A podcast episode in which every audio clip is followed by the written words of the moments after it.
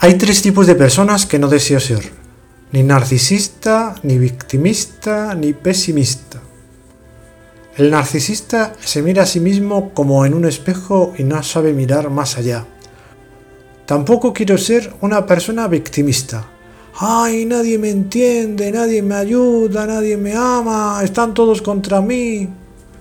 Y en tercer lugar, no deseo ser pesimista. Para estas personas todo está mal, todo lo ven con las gafas oscuras del pesimismo. Y me pregunto, ¿cómo vivir de otro modo?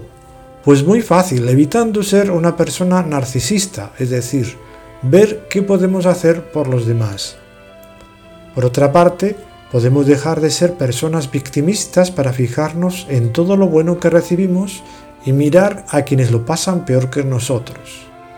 Y tampoco seamos pesimistas para poder ver todo en positivo, pero para eso hace falta una mirada distinta.